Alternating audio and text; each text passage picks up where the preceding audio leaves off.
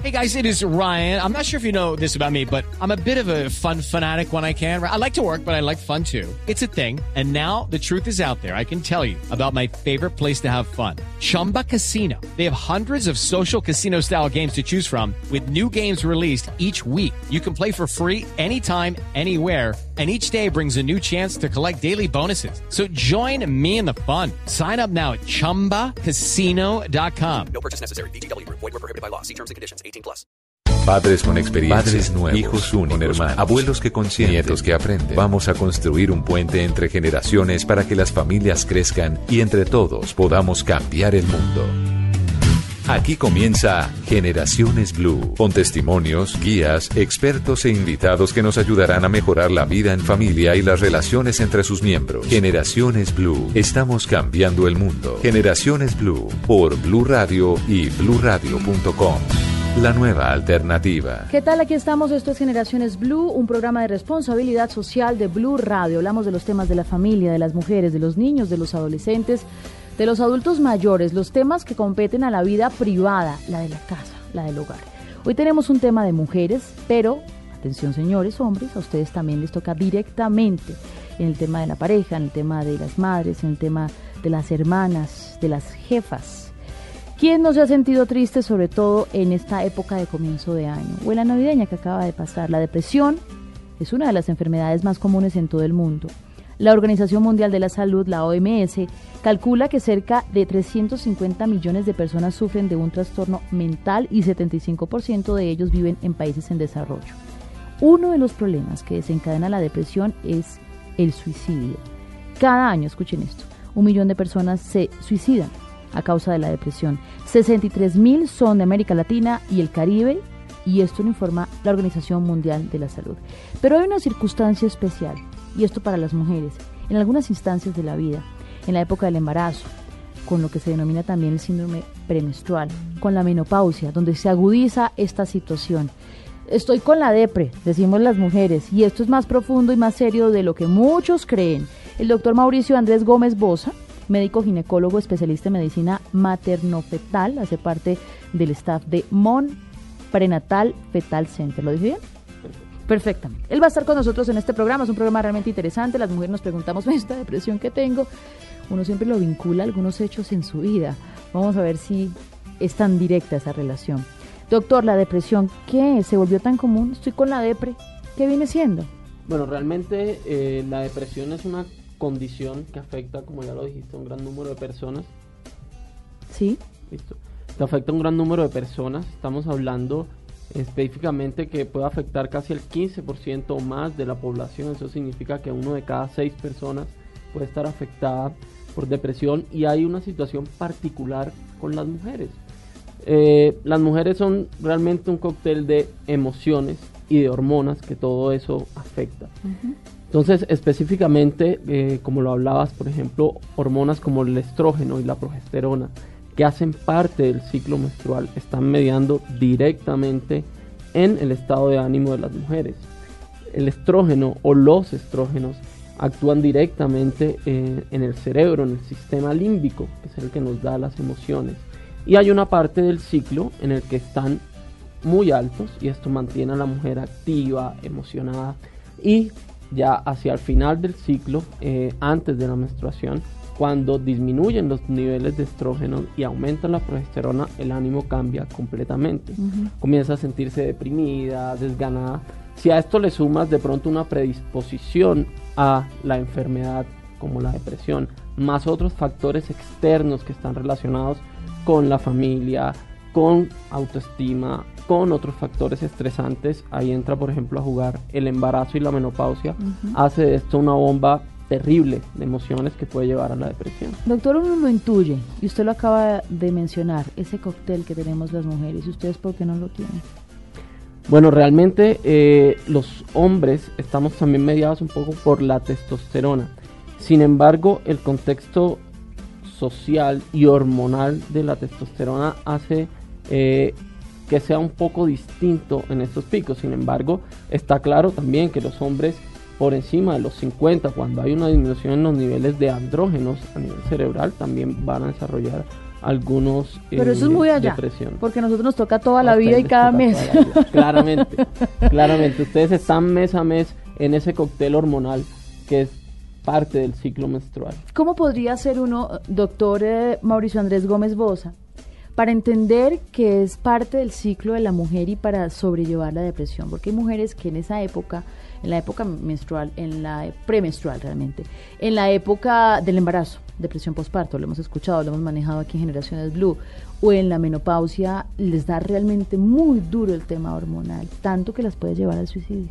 Claro, es un problema bastante grave con un componente particular es que específicamente en la depresión postparto o en la menopausia, la mujer no es capaz muchas veces de admitir que se siente mal.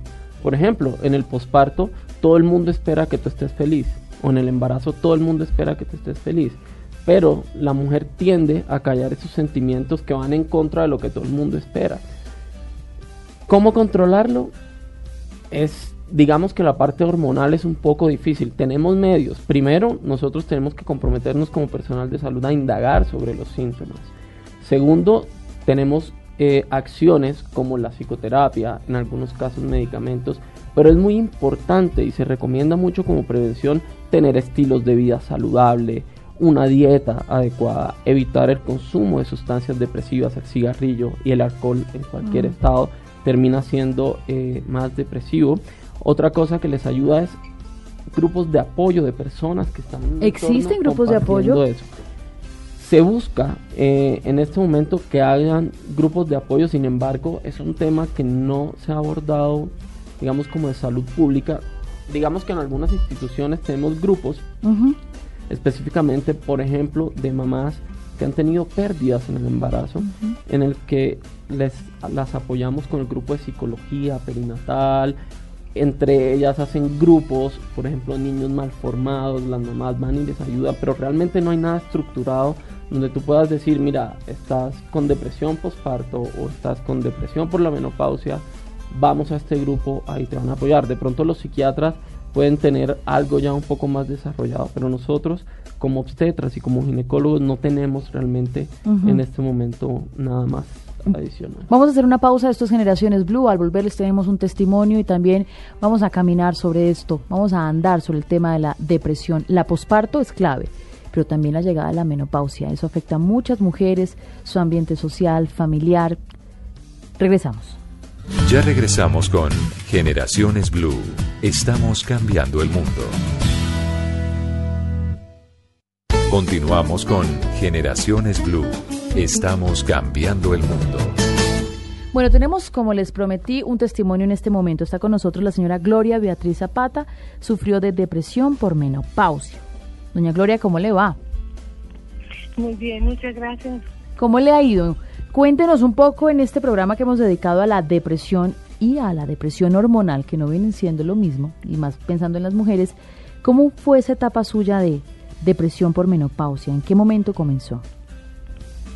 Bueno, cuando llega y aparece la época de la menopausia, eh, uno tendría que estar listo para muchos cambios físicos y emocionales. Eh, al principio es solamente físico, si uno no piensa que va a ser, que puede llegar a ser muy serio. la desorganización o el desbalance hormonal es el que le causa a uno eh, esa parte emocional en que amanece uno triste, a veces llora y no sabe por qué. En fin, es, es una serie de síntomas que lo hacen sentir a uno mal. Afortunadamente eso es pasajero y uno vuelve a recobrar su estabilidad. Pero, ¿cuáles fueron esos primeros síntomas? Cuéntenos un poco, ¿estaba en su casa y empezaba a sentir calor? ¿O es esa llegada de la menopausia eh, que lo hace uno más reflexivo sobre el cambio en la vida? ¿Cómo empezó todo esto? Bueno, eh, tengo que decirte que Primero que todo, la experiencia de la menopausia es diferente para cada mujer. Yo leí muchos libros en inglés y en español sobre, sobre la menopausia y cada persona, pues de hecho hay algunas personas que no les da nada y pasan por esa fase sin mayores problemas. Eh, al principio, el primero que lo molestan a uno son los calores. De acuerdo, sí. Y los calores implican que uno siente como un desaliento, como una debilidad en las piernas, en fin, como que una serie de cosas que lo hacen sentir a uno que ya no tiene la misma energía. Entendemos. ¿Y luego? Y todo esto contribuye, todo esto contribuye a que uno se sienta mal y alimente ese sentido de depresión o ese sentimiento de depresión, porque uno no, uno quiere seguir siendo vital, quiere seguir siendo joven, atractivo, con suerte y, seguir su vida, pero definitivamente tiene uno que lidiar con lo que se le presente en esa época. Claro. ¿Cuándo entiende usted que está viviendo un capítulo de depresión en su vida? ¿Cuándo dice, no, esto está más allá de la llegada mera de la menopausia? ¿Aquí está pasando algo? Bueno, definitivamente en el caso mío era muy, muy muy muy disidente, muy contundente porque yo soy una persona muy alegre, de muy buen talante, de buen sentido del humor.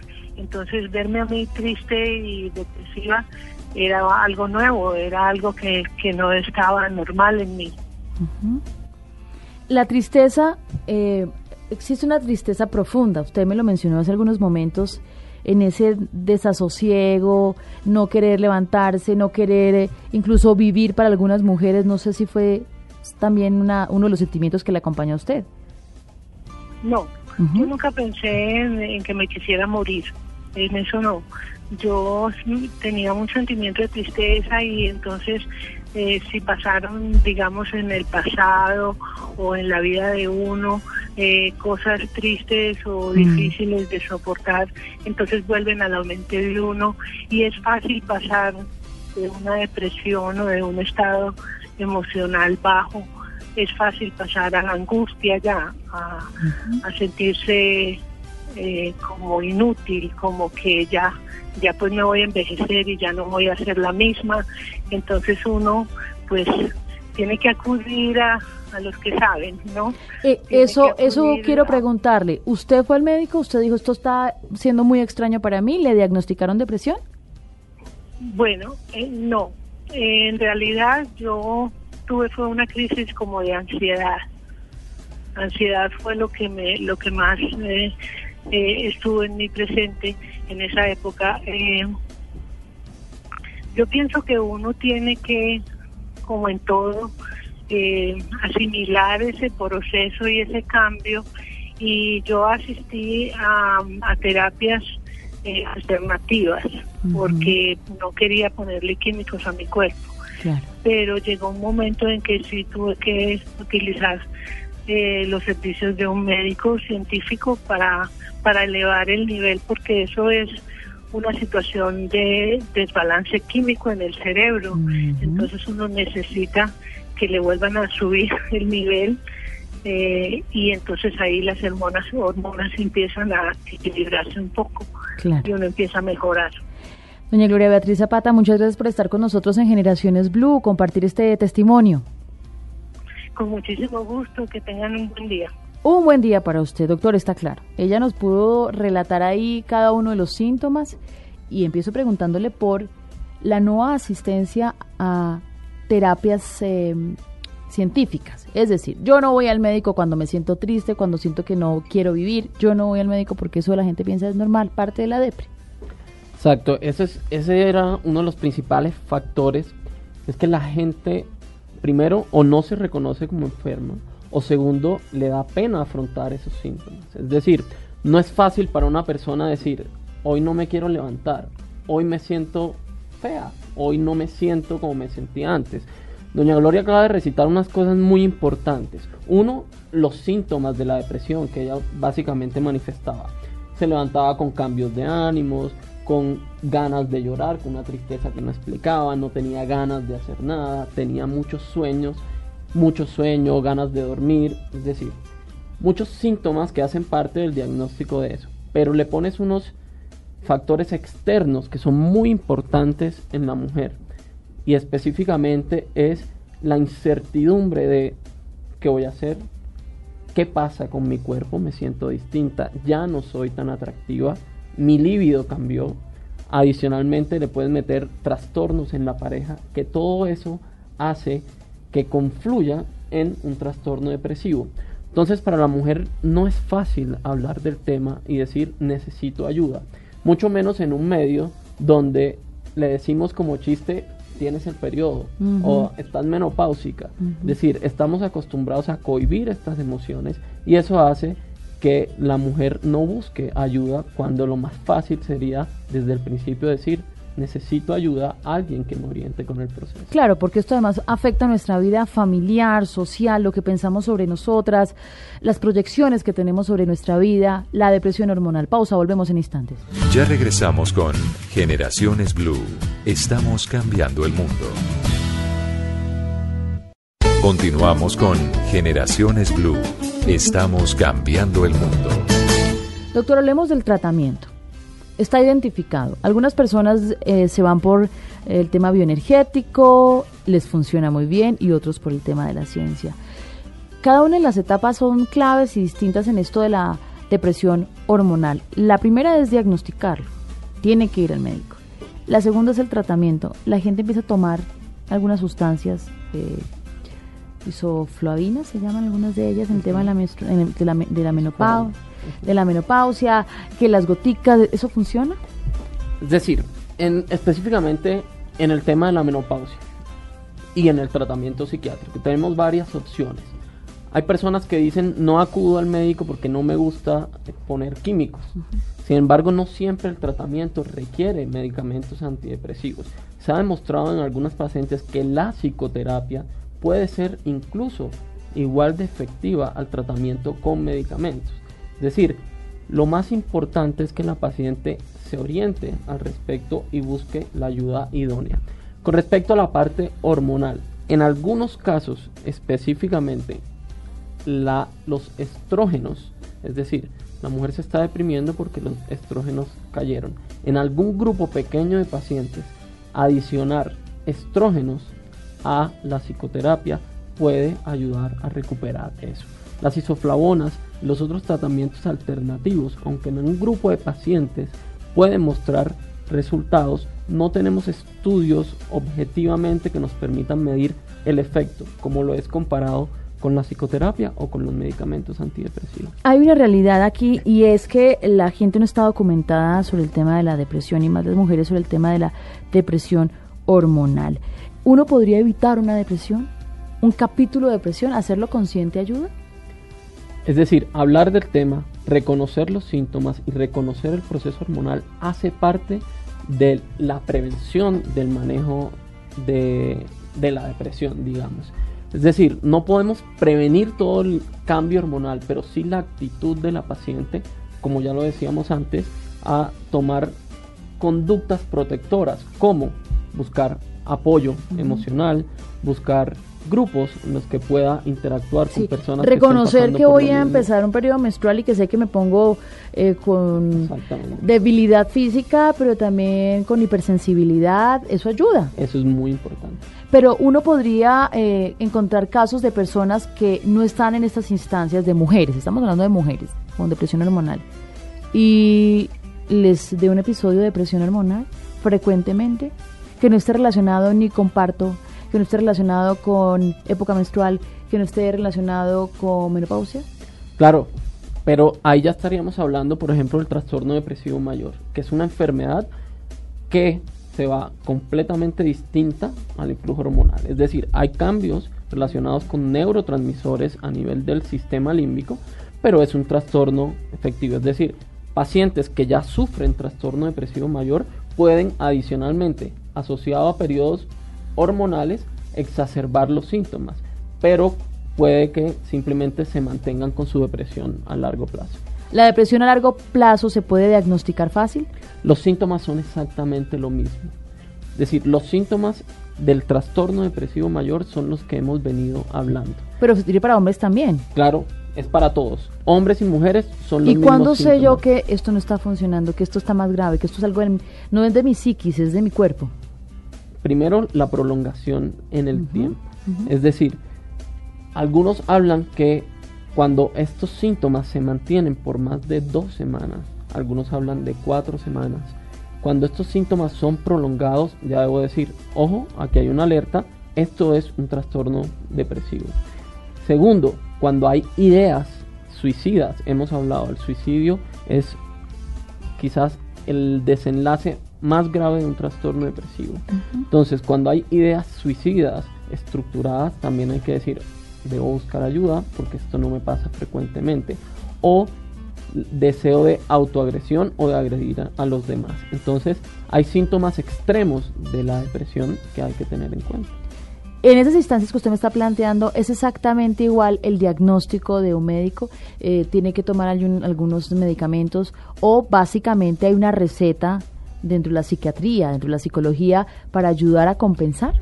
Digamos que cada paciente es un mundo aparte. Es decir, cada paciente tiene unos factores desencadenantes asociados. Cada paciente tiene eh, unos factores externos e internos que están asociados a la depresión. Pero digamos que los síntomas, que es finalmente la expresión de lo que está pasando en este paciente, son los mismos. Eso hace que el tratamiento, digamos que no es para todo el mundo el mismo, pero dentro de las opciones queremos enfocar a estos pacientes. Es decir, algunos necesitamos hacerle psicoterapia. Dentro de la psicoterapia hay varias formas de psicoterapia. Y adicionalmente dentro de la variedad de medicamentos hay medicamentos específicos para cada paciente. ¿Por qué estamos sufriendo depresión en esta vida moderna con mayor frecuencia? Bueno, yo creo que uno de los factores más importantes es el estrés, el estilo de vida. Es decir, hoy eh, la gente está asociada a un estilo de vida que está expuesta muchísimo a estrés. Algunos asocian, por ejemplo, el cortisol, que es la hormona del estrés, cuando está prolongadamente elevada a eh, posteriormente episodios depresivos. Adicionalmente, venimos de unas generaciones en las que de pronto hemos estado expuestos a una niñez con problemas de inseguridad, a problemas en el colegio, a una cantidad de cosas, a unas metas sobredimensionadas que hace que la gente se vaya llenando de frustraciones que finalmente pueden desencadenar una depresión. Pausa, regresamos a Generaciones Blue, hoy hablando de depresión hormonal. Ya regresamos con Generaciones Blue. Estamos cambiando el mundo. Continuamos con Generaciones Blue. Estamos cambiando el mundo. ¿Y cómo evitamos que todo esto nos pase? ¿O cuáles son esas recomendaciones finales que usted nos entrega, doctor Mauricio Andrés Gómez, para entender que es un episodio de nuestra vida como mujeres y que también quienes están a nuestro alrededor lo entiendan así para que nos ayuden a pasar ese momento? Bueno, lo primero es el reconocimiento oportuno de los síntomas, es decir, reconocer primero que este ánimo cambiante, que estas ganas de llorar, que esta sensación de que no puedo con mi vida no es normal. Segundo, buscar ayuda de manera oportuna ayuda, como ya lo decíamos, cambiando el estilo de vida, llevando una dieta saludable, buscando un médico y expresándole los síntomas. Todo eso es muy importante. El diagnóstico oportuno permite que se tomen medidas tempranas. Por ejemplo, nos hemos dado cuenta que mujeres que acaban de tener bebé, su estado de ánimo e indagar sobre el estado de ánimo los primeros tres o cuatro días del posparto nos permite predecir en los siguientes dos meses cómo va a estar su estado de ánimo. Es decir, reconocer y esto nos puede llevar a planear un enfoque de la parte emocional. Si no me dan esos cuatro días, ¿ya no me dio depresión postparto? Hay estudios, es decir, es posible que se, se desarrolle más adelante, pero hay estudios que muestran que hay relación directa entre el estado de ánimo los primeros días del puerperio y el largo plazo. Doctor, usted nos mencionaba en el primer bloque de este programa que las mujeres están, después de tener a sus bebés, pueden nacer bebés con malformaciones, bebés que se pierden, tienen unas agudas depresiones postparto. Pero si nada de esto me pasó, esa depresión postparto puede llegar por la presión de la familia, eh, por mi cuerpo, por la incertidumbre de lo que va a pasar conmigo y con mi hijo, puede darse. Claramente que sí. El primer factor para la depresión postparto es que te estamos quitando las hormonas, es decir, venías durante nueve meses con un cóctel, un cóctel de hormonas de progesterona y estrógenos y en el momento del parto baja. Segundo, te estás enfrentando a múltiples factores estresantes. Tu cuerpo cambió, tienes un bebé, ocasionalmente tus expectativas y la realidad no concuerdan. Eso hace que te enfrentes a múltiples factores y claramente el apoyo familiar, el apoyo de la pareja, el apoyo socioeconómico son situaciones que pueden llevar a una depresión postparto. Vamos a presentarles un testimonio en este momento de una mujer que vivió una aguda depresión postparto. Aquí está. Generaciones Blue, estamos cambiando el mundo. Claudia Patricia Salazar Sáenz, depresión postparto. ¿En qué contexto? No, es que mm, te pintan un mundo demasiado lindo, ¿no? La maternidad es espectacular. eh, definitivamente te venden la, la imagen de ser una mamá hobbies. definitivamente la mamá hobbies no existe. Los comerciales, la mamá es perfecta, está feliz con su bebé. Eh, lo primero que te dicen es cursos psicoprofilácticos. Entonces te enseñan en el curso qué debes hacer, qué sucede si el bebé se te voltea, cómo te debes eh, respirar. Eh, y entonces tú dices, ok, estoy preparada para ser mamá porque ya tengo las ganas, tengo el amor, tengo la, la preparación física, lo logro. Eh, por supuesto, en, en mi entorno era haz yoga prenatal que te ayude. Entonces, eh, siempre nos enseñan la mente lo puede todo. Entonces, si tú te preparas para un parto natural, vas a tenerlo natural. Mis ejercicios eran todo el tiempo abrir de ¿cómo La se llama? pelvis, Sí, la pelvis, eh, sobre la pelota de pilates. Yo era súper juiciosa, comí súper juiciosa. Mi ejercicio, tú decías ahorita hacer ejercicio ayudaba muchísimo, todo el tiempo te lo decían. Eh, yo totalmente convencía que mi nene iba a nacer por, por natural. Trece días antes me levanto mareada, rebotada, desalentada y me doy cuenta que no siento a mi bebé. Ay. Entonces arranco a tocarme el estómago, arranco a sentir, a pararme frente al estómago, no la veo que se mueve.